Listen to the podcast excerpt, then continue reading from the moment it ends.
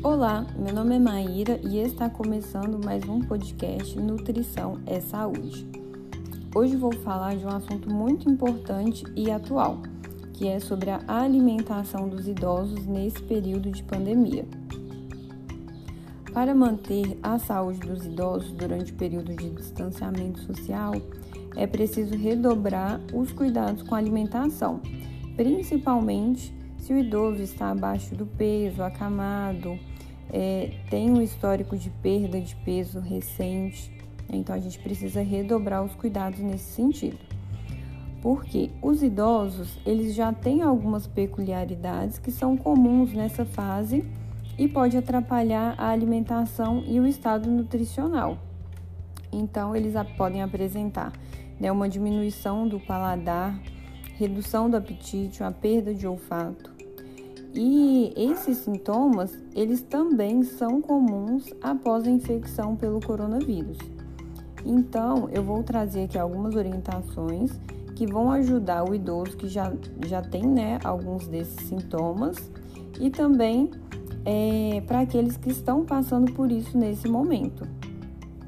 Como a perda de olfato foi um dos principais sintomas relatados, vou falar um pouco sobre o que fazer para o momento das refeições se tornarem um pouco mais atrativa.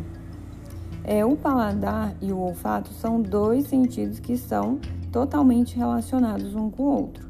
Então, se você perde o olfato, fica difícil comer, porque vai reduzir um pouco do paladar.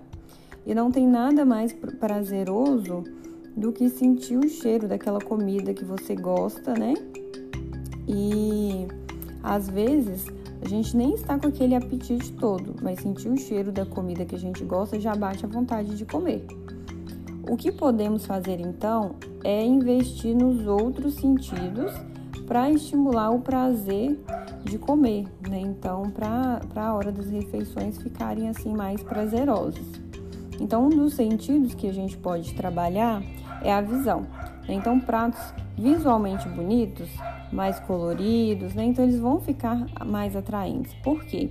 Já ouviu aquela frase? A gente come com os olhos? Então, isso é um sentido que a gente pode aguçar. Então, fazer uns pratos bem bonitos, coloridos, é, bem distribuídos no prato, né? Então, isso vai ajudar um pouco nesse sentido.